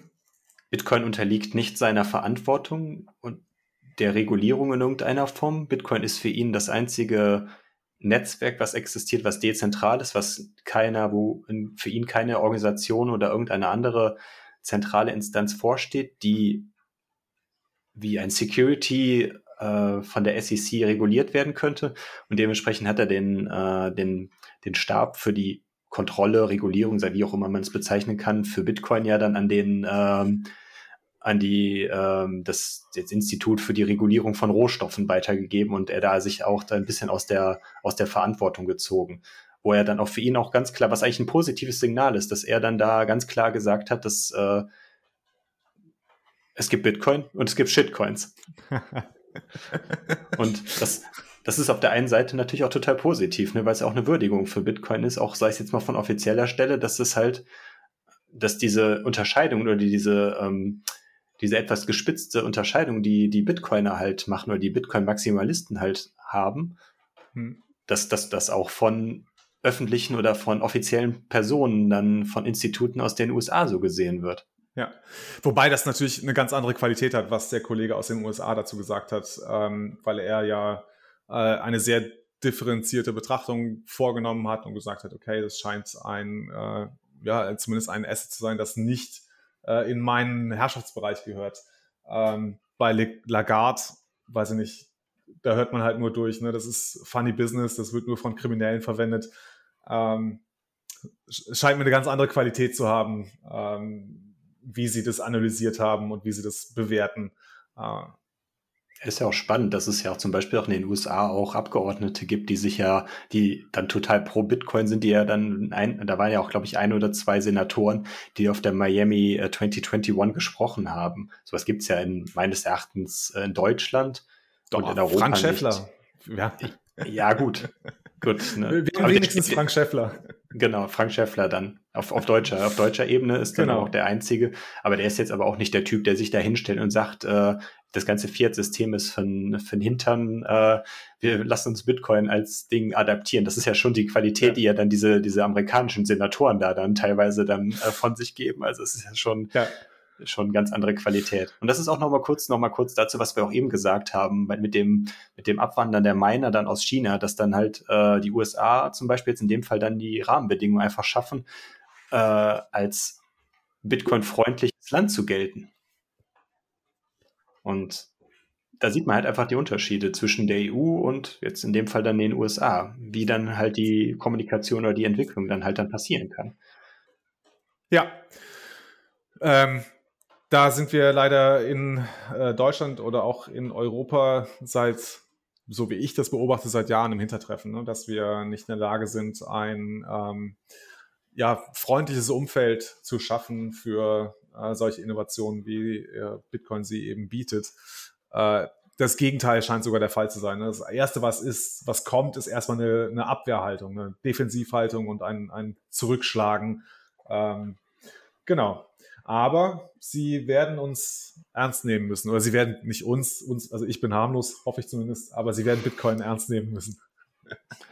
ich glaube, das hat Lagarde auch erkannt. Ne? Das, also das ist, glaube ich, das, was sie, ähm, worauf sie vielleicht unbewusst anspielte, wenn sie es als eine Fluchtmöglichkeit bezeichnet hat, dass da eine Gefahr droht für sie oder für den Euro. Ja, also die, dass dann einfach dann entsprechende Institutionen halt überflüssig werden, mittelfristig oder langfristig. Bleiben wir aber bei langfristig, das glaube ich realistischer ja. in irgendeiner Form dann. Und äh, genau. Ja. Juti, dann aus meiner Sicht können wir jetzt dann den ersten Teil abschließen. Das ist auch der längste gewesen mit den globalen Ereignissen in diesem Jahr. Jetzt können wir noch ein bisschen auf das Thema Community, gerade hier im deutschsprachigen Raum und ein bisschen Twitter, mhm. was ist so passiert, übergehen. Und genau. Ich glaube, das Schönste äh, für die Community dieses Jahr war, glaube ich, die Bitcoin-Zitadelle im Sommer auf Schloss Burg Scheidungen. Du konntest ja leider nicht dabei sein oder beziehungsweise du hast es, glaube ich, ein bisschen verrafft, oder? Ich habe es verkackt. Sagen wir es mal so. Ich will da nicht weiter drüber reden, aber ich, ich, ich hatte schon ein Ticket im Warenkorb. Ich hätte jetzt kaufen drücken, aber dann habe ich gesehen, nee wie ist das mit den Steuern? Und ich war dann noch unsicher. Also jetzt äh, ist das halt was anderes, aber naja, wenn man keine steuerfreien Bitcoins halt hat, dann wird man schnell unsicher und wie okay. funktioniert das Ganze? Ja, das war bei mir so der, der, der Grund, warum ich dann irgendwie dann, dann doch kein Ticket hatte. Es hätte alles gepasst, das Wochenende war frei und äh, das Ticket war schon im Warenkorb, aber naja, Celery. Ja. Celery. Gut, äh, ich wollte auch kein Salz in die Wunde streuen. Ähm, es wäre natürlich schön gewesen, dann hätten wir uns ein bisschen früher kennenlernen können. Vielleicht. Äh, Vielleicht. Waren ja. ja dann doch äh, über 250 Leute, glaube ich, wenn ich das richtig in Erinnerung habe, auf dieser Veranstaltung. Ähm, genau. Ja, also äh, da muss ich sagen, nochmal herzlichen Dank an die Organisatoren dieses Events. Ähm, namentlich sind das die Jungs von 21, der Blocktrainer und äh, Fulmo, die in einer wirklich perfekt konzertierten Aktion innerhalb kürzester Zeit äh, dieses Event auf dieser Location aus dem Boden gestampft haben. Ich weiß nicht mehr genau, wie viel Zeit tatsächlich zwischen der Idee und der tatsächlichen Umsetzung lag, aber es waren wirklich nur wenige, wenige Wochen, ähm, die wir benötigt haben oder die die Kollegen benötigt haben, äh, um das Ding aus dem, aus dem Boden zu stampfen. Und es war wirklich Also ich hatte das Glück, dabei sein zu dürfen. Ähm, es war absolut fantastisch. Ähm, es ist nicht nur, dass das Programm unglaublich gut war. Ähm, ne, das ging ja schon los mit äh, am Freitagabend mit äh, einem Vortrag von Titus Gebel, äh, einer Lesung äh, von Friedemann ben Brenneis aus seinem neuen Buch, äh, das er veröffentlicht hat, Magic Future Money. Ähm, und dann am Samstag weiterging mit wirklich hervorragenden Vorträgen. Ich habe zwar nicht alle äh, gehört, ähm, aber die, die ich gehört habe, die ich mir angeschaut habe, die waren wirklich hervorragend. Ähm, und einfach generell, es war einfach eine super Stimmung auf diesem Event. Ähm, ich kann zum Beispiel für mich persönlich erzählen, äh, ich äh, habe am Freitagmorgen äh, stand ich unten am Eingang und habe quasi die Einlasskontrolle gemacht. Äh, also wir haben den Gästen ähm, nur so ein kleines Goodie-Bag äh, übergeben und äh, sie so ein bisschen eingewiesen, wo sie dann jetzt sich äh, weiter orientieren können. Ähm, und es war eine Crew von, ich weiß nicht, acht bis zehn Leuten, die da unten versammelt war. Und irgendwie sind wir dazu gekommen, dass wir das Ganze als Satoshis Kitchen bezeichnet haben. Ähm, genau, und diese Gruppe Satoshis Kitchen, die hält bis heute noch Kontakt. Äh, sporadisch jetzt nicht irgendwie, dass wir uns jedes Wochenende treffen, aber ich weiß, dass sich da ein paar Leute äh, noch treffen, heute noch. Ähm, und haben einen Ring of Fire damals durchgezogen. Äh, also kurz nach, der, nach dem Event haben wir uns nochmal zusammengesetzt, alle Channels zueinander aufgemacht und dann ein ähm, Ring of Fire initiiert. Ähm, genau, also ich glaube, da bin ich nicht der Einzige, dem das so gegangen ist, dass man auf diesem Event, auf der äh, Bitcoin Zitadelle, äh, echte Freundschaften geschlossen hat. Also wirklich Leute getroffen hat, zu denen man eine echt genuine Verbindung äh, gespürt hat und aufgebaut hat und mit denen man heute noch Kontakt hält. Also es ist, so wie du das alles erzählst, macht es ist jetzt wieder, obwohl du gerade eben gesagt hast, willst kein Salz reinstreuen, es ist Ach, doch irgendwie ein bisschen Salz, aber das ist schon okay. ähm, das war nicht mal, das war nicht meine Absicht. Ich wollte eigentlich nur ähm, äh, nochmal äh, wirklich ein ausdrückliches Lob an all die Veranstalter, also an den Blocktrainer, die 21 Jungs, an den äh, äh, an die Fulmo äh, äh, oder Jungs und Mädels aussprechen, die da wirklich etwas richtig Cooles auf die Beine gestellt haben.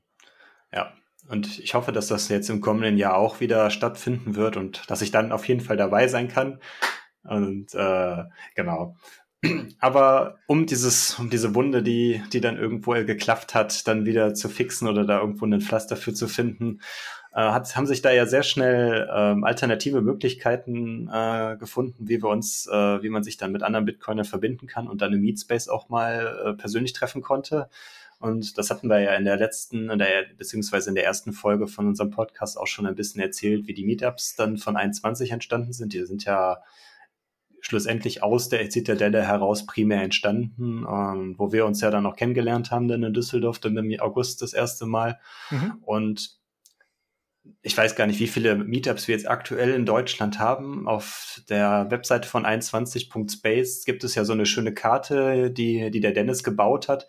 Und ich glaube, wir sind bei über 30 Meetups, soweit ich das irgendwie weiß, in unterschiedlichen Städten überall. Also es ist schon enorm, was da jetzt innerhalb von einem halben Jahr oder eigentlich fünf Monaten passiert ist. Auf jeden Fall. Also ich muss auch sagen, diese Meetups ähm, kann ich auch nur jedem empfehlen, ähm, wenn man bis jetzt noch nicht die Gelegenheit hatte, sich mit äh, anderen Bitcoinern im Meetspace zu treffen, macht das auf jeden Fall. Das ist auf, also das, was ich auf den Meetups bis jetzt erlebt habe, die Leute, die ich kennengelernt habe, das war immer richtig cool. Ähm, es gibt dann auch immer mal schöne Gimmicks. Ihr in Düsseldorf habt ja mal äh, Bitcoin-Bonbons äh, verteilt. Man konnte sich äh, die Zeitung El Diario El Salvador oder wie auch immer sie heißt, ne? Äh, die Zeitung äh, konnte man erwerben. Ähm, man hat äh, schöne Hoodies bekommen mit dem White Paper drauf. also nicht bekommen, sondern konnte man dann erwerben. Also da gibt es einiges zu sehen, zu erleben, Leute kennenzulernen ähm, und auch mitzunehmen aus diesen Meetups. Wenn ihr irgendwo genau. ein Meetup bei euch in der Nähe habt, geht hin. Wenn es keins gibt, gründet eins. Ja, da ist die Struktur ja auch sehr offen gestaltet, dass man da einfach sagen kann, jo, wenn es hier irgendwo im Umkreis von 40 Kilometern noch nichts gibt oder so, oder wie auch immer, fragt einfach mal nach, wer Bock hätte, macht eine Gruppe auf und dann entsteht das einfach von ganz alleine. Wir beide haben ja einmal Düsseldorf, beziehungsweise in deinem Fall dann Köln und jetzt ja bei dir auch noch Bonn, was ja dann auch äh, fürs kommende Jahr dann noch ansteht. Äh, so ins Leben gerufen und das, das verselbstständigt sich einfach dann auch sehr schnell und läuft dann einfach. Mhm. Ja. Cool. Dann, ähm, ich würde ganz gerne noch ganz kurz auf ein äh, äh, Highlight für mich rein, äh, eingehen. Und zwar ähm, gab es diese Hashtag-Aktion Ich bin Bitcoiner, ähm, die der Daniel Wingen vom 21 Podcast mal, glaube ich, relativ spontan ins Leben gerufen hat. Ähm, ich kann es nur empfehlen, äh, wenn ihr auf der Suche seid nach Leuten, denen ihr auf Twitter folgen könnt, äh, gebt diesen Hashtag mal ein und ihr werdet sehen, wie viele Bitcoiner es tatsächlich gibt. Und da sind auch echt coole Stories dabei gewesen, warum äh, jemand Bitcoiner ist. Ähm, richtig coole Aktion. Sucht mal nach, nach diesem Hashtag und schaut euch, äh, schaut euch um, wer alles Bitcoiner ist. Super. Und jetzt gerade dann auch, ähm, dadurch, dass sich dann auch im Meetspace jetzt einige Leute getroffen haben, über, sei es über die Meetups oder sowas, äh, haben sich wahrscheinlich auch viele Leute dann auch überlegt, bei dieser, die wir eben schon kurz angesprochen hatten, diese Delegationsreise, die es jetzt im November nach El Salvador gab, äh, da zusammenzutun, da einfach mitzufahren, um sich diese verrückte Entwicklung, in der, in, die in diesem kleinen Land passiert sind, einfach vor Ort sich da ein Auge zu machen. Und ähm, soweit ich das weiß, wurde das ja von der Botschaft, äh, von der äh, Botschaft aus El Salvador hier in Deutschland äh, organisiert. Dementsprechend war das dann auch vom, von, von offiziell dann auch getragen von offizieller Seite. Das kann man jetzt natürlich auch ein bisschen kritisch sehen, dass das dann viel dann Prom Promotion und auch Werbung für den Präsidenten dann auch dabei war. Teilweise waren die, äh, waren die Berichterstattungen ja schon so, okay, wir machen jetzt hier immer ein Foto, um das halt medienwirksam irgendwie zu inszenieren. Die deutschen Investoren sind da. Also man, man muss das ganze Thema natürlich auch nicht, darf man nicht nur mit der rosaroten Brille halt sehen, was in El Salvador passiert. Ähm, und ich ja. denke, äh, das ist ja das, was du gerade eben sagtest, was der Alex von Frankenberg ja dann auch erzählt hat. Ich glaube, es gibt bei YouTube ja auch einige, einige Videos beziehungsweise auch Podcasts, die jetzt in der Zeit entstanden sind, wo ähm, Teilnehmer aus dieser Reise dabei waren. Also wenn ihr da äh, nochmal reinhören wollt, schaut, sucht da gerne nochmal nach. Da gibt es einiges, äh, gibt es einige Quellen, die euch dann nochmal, um euch dann nochmal ein dediziertes Blick dann, äh, dedizierten Blick dann halt machen zu können. Genau. Ich glaube, das müssen wir jetzt auch nicht in aller Breite nochmal austreten, was da jetzt eigentlich alles passiert ist. Äh, da gibt's wir ja auch nicht, weil wir, beide ja auch nicht da waren. Wir waren nicht dabei, also. genau. Ähm, aber genau, es gab eine Special-Folge vom 21-Podcast. Der Honigdachs hat, glaube ich, auch ein Special dazu gemacht. Und äh, es gibt natürlich die Konferenz, die stattgefunden hat, die Adopting Bitcoin. Ähm, die wurde ja nicht live übertragen, aber die Videos sind mittlerweile alle online. Das heißt, da kann man sich die einzelnen Vorträge, die dort stattgefunden haben, auch nochmal anschauen. Ja, genau. Und ich glaube, ähm, bei YouTube gibt es auch, ähm, am Ende, Ende November war auch ein so ein Community-Event vom Blocktrainer, auch hier sogar bei uns im Rheinland, ganz in der Nähe in Mettmann. Und da haben auch ein paar Leute dann äh, über das Thema berichtet. Und das ist, glaube ich, als Stream auch noch auf YouTube abrufbar. Ah, okay. Genau. Also wenn man sich zu äh, der deutschen Delegationsreise nach El Salvador informieren möchte, findet man ganz viel unter den genannten Quellen. Genau, richtig. Ja, Stand jetzt äh, ist bei mir ja auch geplant, dass ich nächstes Jahr mit meiner Freundin dann im, im November, Dezember dann auch dann für für eine Woche dann äh, das mit einem Urlaub in, mit Costa Rica verbinden will, um mir dann auch mal einen Blick dann vor Ort dann zu verschaffen, wie das in El Salvador so ist. Mal gucken, ob das funktioniert, äh, aber Stand jetzt haben wir die Planung, dass wir das nächstes ja. Jahr machen wollen. Ja, ich glaube, äh, da juckt es ganz vielen Bitcoinern gerade in den Fingern, ähm, da mal hinzukommen und äh, genau auf einem Bitcoin-Standard zu leben. Ne? Ähm, Genau, also ich kann mich davon auch nicht freisprechen. Ich überlege auch schon, wie man das eventuell in irgendeine Urlaubsplanung äh, einbauen könnte. Das ist allerdings ähm, in meiner Situation mit zwei kleinen Kindern vielleicht noch etwas schwieriger. Mal schauen, vielleicht ergibt ja. sich ja doch mal die Gelegenheit. Genau.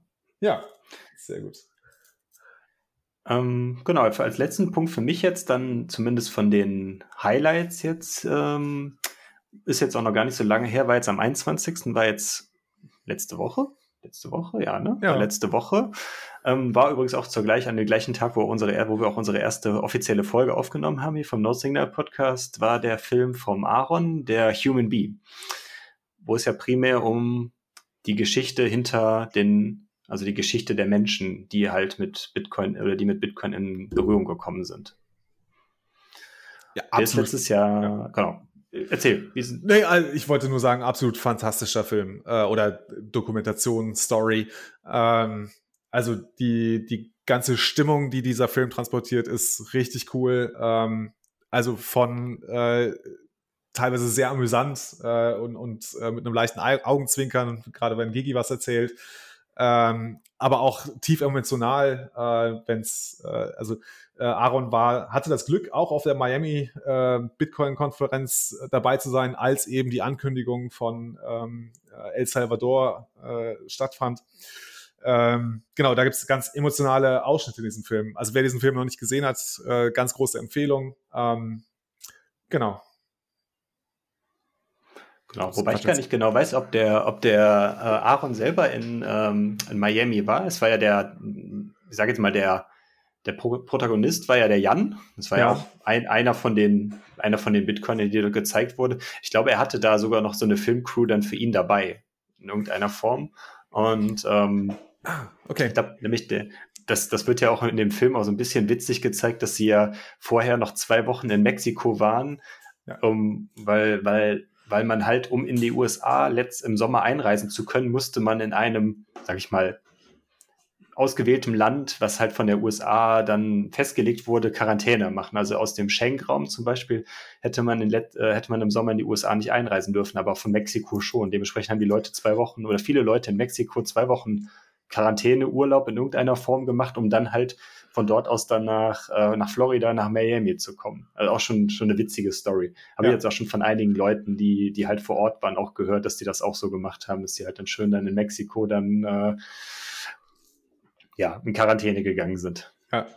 Ähm, ich meine mich zu erinnern, äh, dass der Aaron das auf dem Düsseldorfer Meetup erzählt hatte, dass er auch mit in Miami war. Ähm, okay. Genau, okay. also. Dann, dann alles gut. Alles gut, genau. Aber äh, kann man über den Film Human Bee sprechen, ohne über den Mann im grünen Anzug zu sprechen? Nee, ist eigentlich schon witzig, ne, mit dem GG dann. ne, wenn, der, der hatte ja auch sein, äh, sein Stell dich ein doch ja auch schon in grün, als grünen Green Suit auch auf der Zitadelle. Ne, da hatte er ja. meines Erachtens ja, glaube ich, das erste Mal äh, diesen Anzug an, soweit ich weiß. Ich weiß nicht, hattest du ihn vorher schon mal irgendwo in dieser Ausführung gesehen? Äh, nee, tatsächlich nicht. Ähm, Nee, äh, ich glaube tatsächlich, kann, kann sein, dass das auf der Zitadelle das erste Mal äh, gemacht hat, wobei er auf der Zitadelle ja noch irgendwie eine Shorts und ein T-Shirt drüber gezogen hat. Jetzt in dem Film mm. äh, hat er ja wirklich nur diesen Anzug an und äh, sitzt da äh, sehr elegant in einem äh, weißen Studio, auf dem er mit Graffitis die wichtigsten Bitcoin-Elemente äh, angesprayt hat, in einem mm. äh, braunen Ledersessel. Es ja. sieht schon ziemlich cool aus. Das stimmt schon. Ja, also schaut euch den Film gerne an, gerade für Leute, die, äh, die einfach mal einen, so einen Rundumblick über das Thema Bitcoin halt haben wollen, wird nicht am Anfang auch ein bisschen was über die aktuelle Geldpolitik erzählt. Es sind auch einige Protagonisten bei, die man durchaus auch kennt. Äh, ja, mit Marc Friedrich als, äh, als bekannten Buchautor, der da ähm, einige Beispiele anführt, die, äh, die sehr prägnant sind und auch dann die aktuellen Probleme aufzeigen.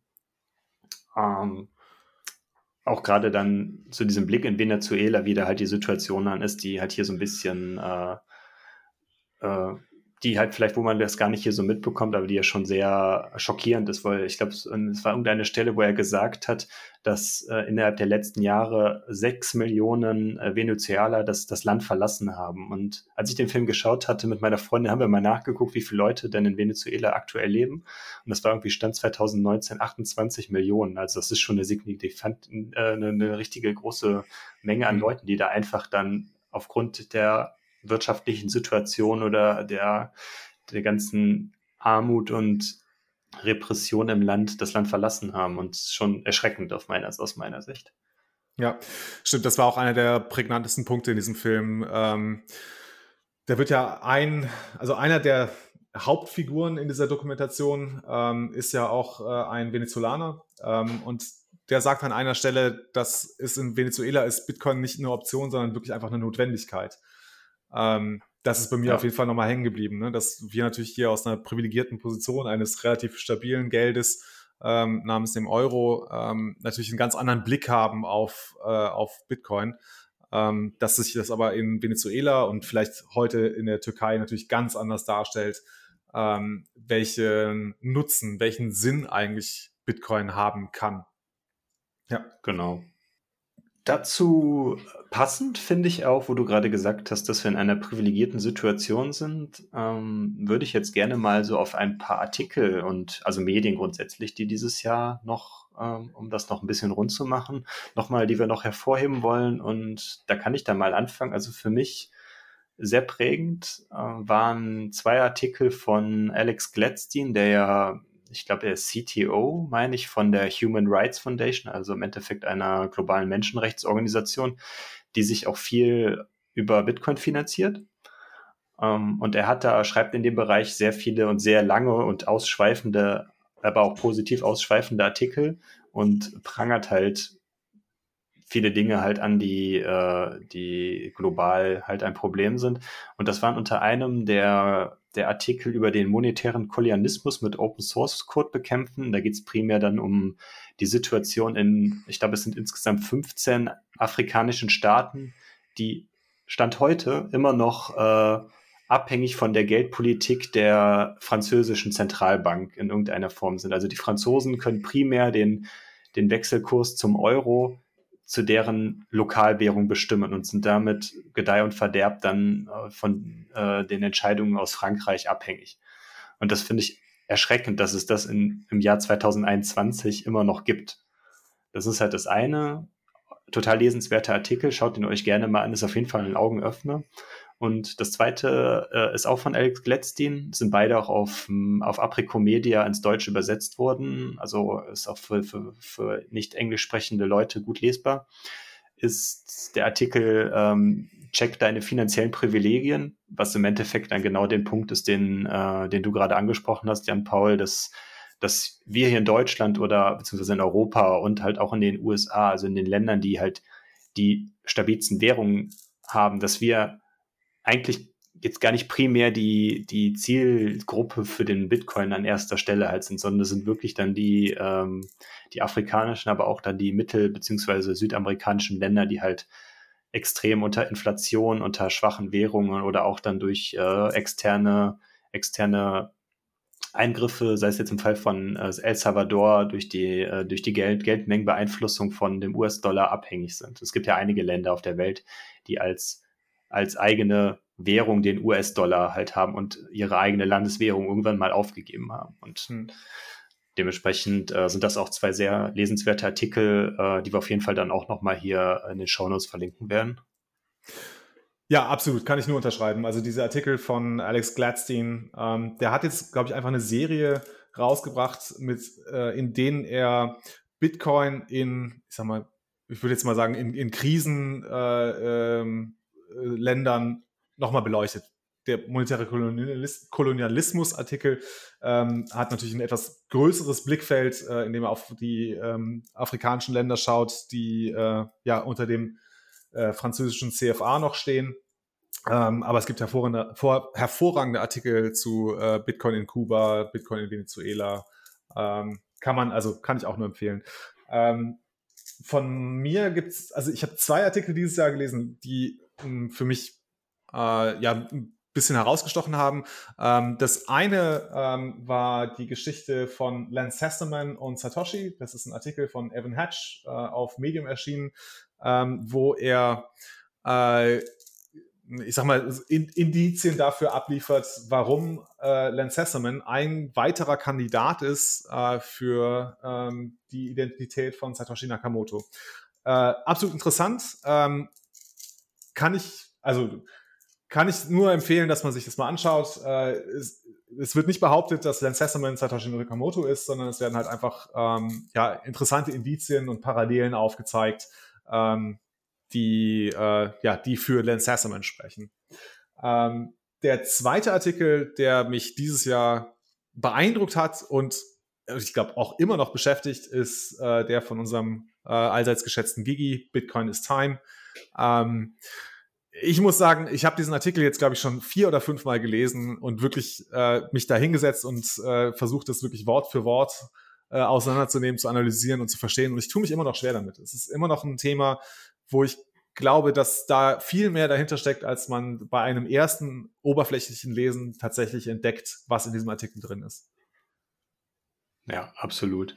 Da kann ich auch nochmal eine ganz kurze Aus Ausführung von meinerseits geben. Im vorletzten Meetup in Düsseldorf ähm, wurde auch von einem, einem, einem, der da war, so haben wir eine offene Diskussion darüber gestaltet, über das Thema ähm, Bitcoin, not Blockchain, wo wir nochmal herausgestellt haben, dass die, ähm, dass die eigentliche Errungenschaft der Blockchain äh, nicht die Blockchain an sich ist, sondern das Zusammenspiel als sogenannte Time Chain, wie es der Gigi auch in seinem Artikel Bitcoin ist Zeit und auch schon bereits Satoshi Nakamoto in seinem White Paper definiert hat, äh, dass die Blockchain oder in Anführungszeichen oder dann oder Time Chain eigentlich ein, nur die Funktion für einen dezentralen Zeitserver darstellt, um global ein, das dezentrale Netzwerk in irgendeiner Form, ein, dass die eine eigene Zeit, Zeitvorstellung haben. Und das, das Thema hatten wir da dann auch nochmal besprochen und auch besonders hervorzuheben, dass, also wer sich in dem Bereich dann nochmal noch mal näher beschäftigen will, sei dieser Artikel auf jeden Fall äh,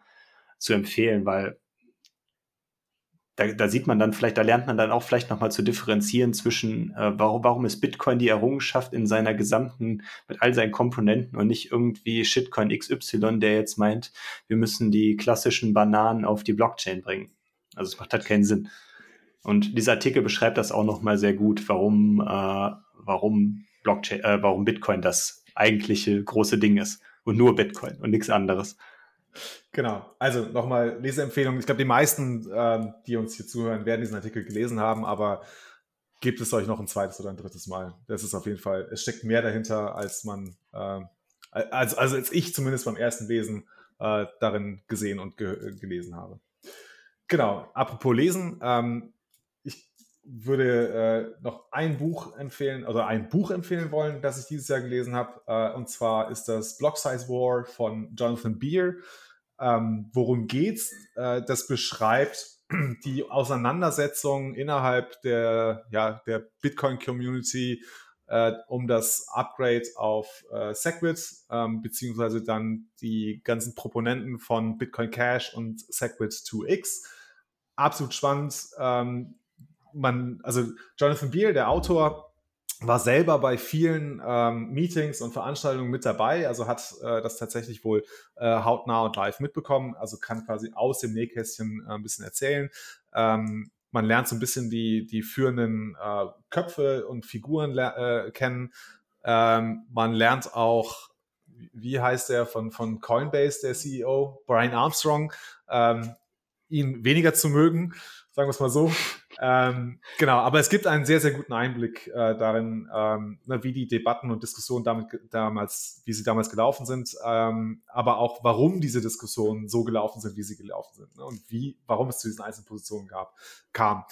Absolute Lesenempfehlung. Ich habe das Buch also in, in wenigen Tagen, es ist nicht wirklich dick, aber äh, ich habe äh, das in wenigen Tagen durchgelesen und wirklich verschlungen, weil es einfach absolut fantastisch, auch, also wirklich auch gut geschrieben ist.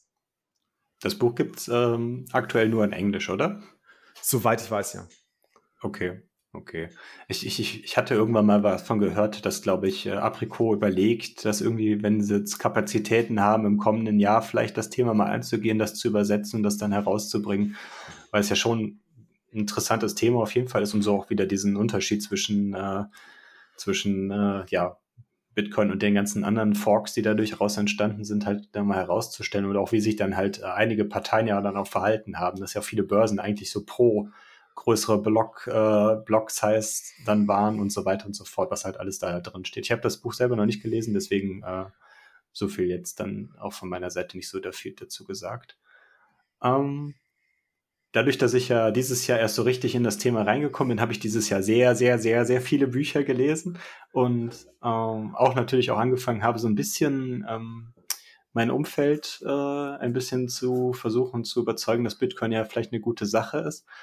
Ähm, bin ich jetzt relativ spät, ich glaube, es war im, Oktober meines Erachtens, habe ich mir das Buch vom, ähm, vom Jonas Hofmeister, also auch vom Bitcoin Verstehen Podcast, schöne Grüße hier an dieser Stelle, ähm, was er, glaube ich, letztes Jahr rausgebracht hat, aber ich habe es dieses Jahr erst gelesen, ähm, ist aus meiner Sicht ein extrem gutes Buch, weil es sehr kompakt ist und alle wesentlichen Elemente von Bitcoin beinhaltet und lang nicht so tief irgendwie reingeht wie jetzt Bitcoin entdecken oder ähnliches und äh, stellt halt alles, was relevant ist, in kurzer Kompakt auf 150 Seiten aus meiner Sicht zusammen und es ist, glaube ich, auch ein bisschen unterschätzt so in der Community, dieses Buch. Und ähm, man kann auch sagen, es ist vielleicht der kleine Bitcoin-Standard. Also das, was im Bitcoin-Standard auf 400 Seiten steht, ist, äh, ist beim Bitcoin, Bitcoin, Bitcoin, also das Buch Bitcoin verstehen zum zugehörigen Podcast ist da dann die, der einfache Einstieg. Und wenn man dann halt vertieft sich in die Thematiken einarbeiten möchte, dann kann man auf jeden Fall den Bitcoin-Standard lesen, wenn einen das Thema dann äh, gepackt hat. Ja. Deswegen meine Empfehlung gerade für Einsteiger zum Verschenken ist das Bitcoin-Verstehen-Buch vom Jonas Hofmeister. Genau. Ähm, also ich habe das Buch vom Jonas nicht ganz gelesen, weil es also weil ich einfach nicht zu der Zielgruppe gehöre dieses Buches. Aber ich habe es zumindest quer gelesen. Ähm, es ist gut geschrieben. Ich habe es äh, deswegen auch ähm, zweimal weiterempfohlen und beide Male wirklich absolut äh, positives Feedback zurückbekommen von Leuten, die wirklich äh, zu dem Zeitpunkt eigentlich nichts über Bitcoin wussten, außer dass ich irgendwas mit Bitcoin zu tun habe und eigentlich die ganze Zeit nur mit denen über Bitcoin reden will. Ähm, genau, und sie waren absolut begeistert. Äh, der eine sagte auch wortwörtlich, also das war genau das Buch, das ich jetzt gebraucht habe für den Einstieg. Insofern also auch von mir äh, da eine klare Empfehlung für Bitcoin verstehen. Ja, ich habe das auch ein paar Mal auch hier in meinem äh, Familienkreis, meine Freundin hat es auch gelesen, die war, für die war das auch äh, ein, größ ein der nächste größere Schritt dann. Mal schauen, wie es jetzt weitergeht bei ihr, aber äh, im Familienumkreis, alle haben es mittlerweile irgendwie bekommen, bei allen liegt es zu Hause rum. Schauen wir mal, ob da dann Feedback irgendwann in den nächsten Wochen, Monaten kommt. Ja. Puh, Jetzt haben wir schon fast anderthalb Stunden äh, gequatscht und haben äh, den Jahresrückblick. Also die Themen, die wir uns aufgeschrieben haben, haben wir, glaube ich, alle abgehandelt. Ähm, aber lass uns doch nochmal schauen, was kommt nächstes Jahr auf uns zu, beziehungsweise was denken wir, was passieren wird. Ähm, sollen wir versuchen, das irgendwie kurz zu halten? Wir äh, ja. stellen uns einfach ja. die Fragen und beide äh, geben mal ihre kurzen Antworten dazu. Ähm, genau, also jetzt geht es darum, was kann 2022 passieren. Erste Frage, Thorsten. Wie wird es weitere Länder nach El Salvador geben, die Bitcoin adaptieren? Ähm, ja, also ich glaube, also meine Vermutung ist, wir werden zwei Länder sehen, die Bitcoin äh, adaptieren wollen. Äh, ein, ein Land wird funktionieren. Ich glaube auch, dass es ein kleines auch äh, mittel- beziehungsweise südamerikanisches Land wird. Und ein weiteres Land wird das auch versuchen, aber da wird es, meine, meine Prognose ist, dass es in, in dem anderen Land dann am Parlament scheitern wird. Okay, definieren wir kurz. Adaptieren heißt Anerkenntnis als äh, legales Zahlungsmittel in diesem Land. Ja. Okay, ja. gut. Also gerade ja, also, also ich sag mal vergleichbar, wie es El Salvador gemacht hat. Da können wir vielleicht auch noch mal über das Thema noch mal gesondert sprechen, weil dieser Weg, dieser Top-Down-Weg ist ja eigentlich nicht der Weg, den sich die Bitcoiner wünschen. Das Vielleicht ist aber auch noch ein noch eigenes Thema, oder? Genau, also ja. Ne, ne, weil ja eigentlich ähm, Bitcoin ja so eine Bottom-up-Bewegung eigentlich ist, also quasi dann vom, vom, vom Volke dann halt irgendwo entwickelt und nicht von oben herab bestimmt. Äh, aber lass uns das gerne nochmal irgendwann in einer weit anderen Folge vertiefen, das Thema. Okay.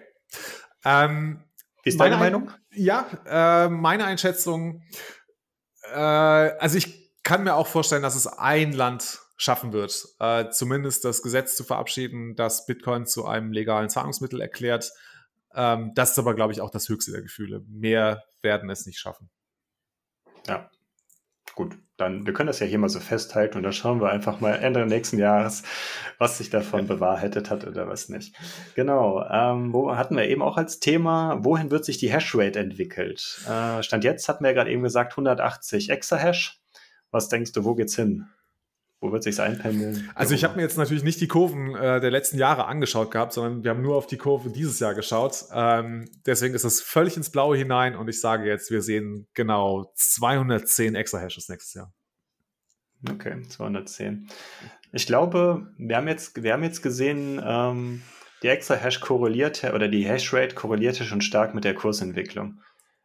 Gehen wir jetzt projizieren wir jetzt irgendwie nächstes Jahr, dass wir irgendwann vielleicht nächstes Jahr die 100.000 knacken, glaube ich schon, dass die Hashrate dann locker 250 Exahash, wahrscheinlich sogar 300 knacken wird. Wenn, wenn der Kurs sich Stand jetzt verdoppelt, wird sich wahrscheinlich auch aus meiner Sicht die äh, Hashrate verdoppeln. Oder nicht verdoppeln, aber zumindest äh, signifikant äh, erhöhen. Also, also halt mal 300 extra Hash, wenn wir 100k sehen. Mindestens, ja. Sehr gut. Also, okay. Ja. Genau. Also ich, ich, ich sage 300. Wir schauen einfach nächstes Jahr, äh, wo wir mit unseren Prognosen rausgekommen sind. Genau. Ja, super. Ähm, ja, dann natürlich die obligatorische Frage, wie wird sich der Kurs entwickeln? Also du siehst, siehst du eine Chance für 100k ja. nächstes Jahr? Ja, aber danach wird es dann wahrscheinlich auch schnell wieder runtergehen. Haben wir dieses Jahr ja auch gesehen.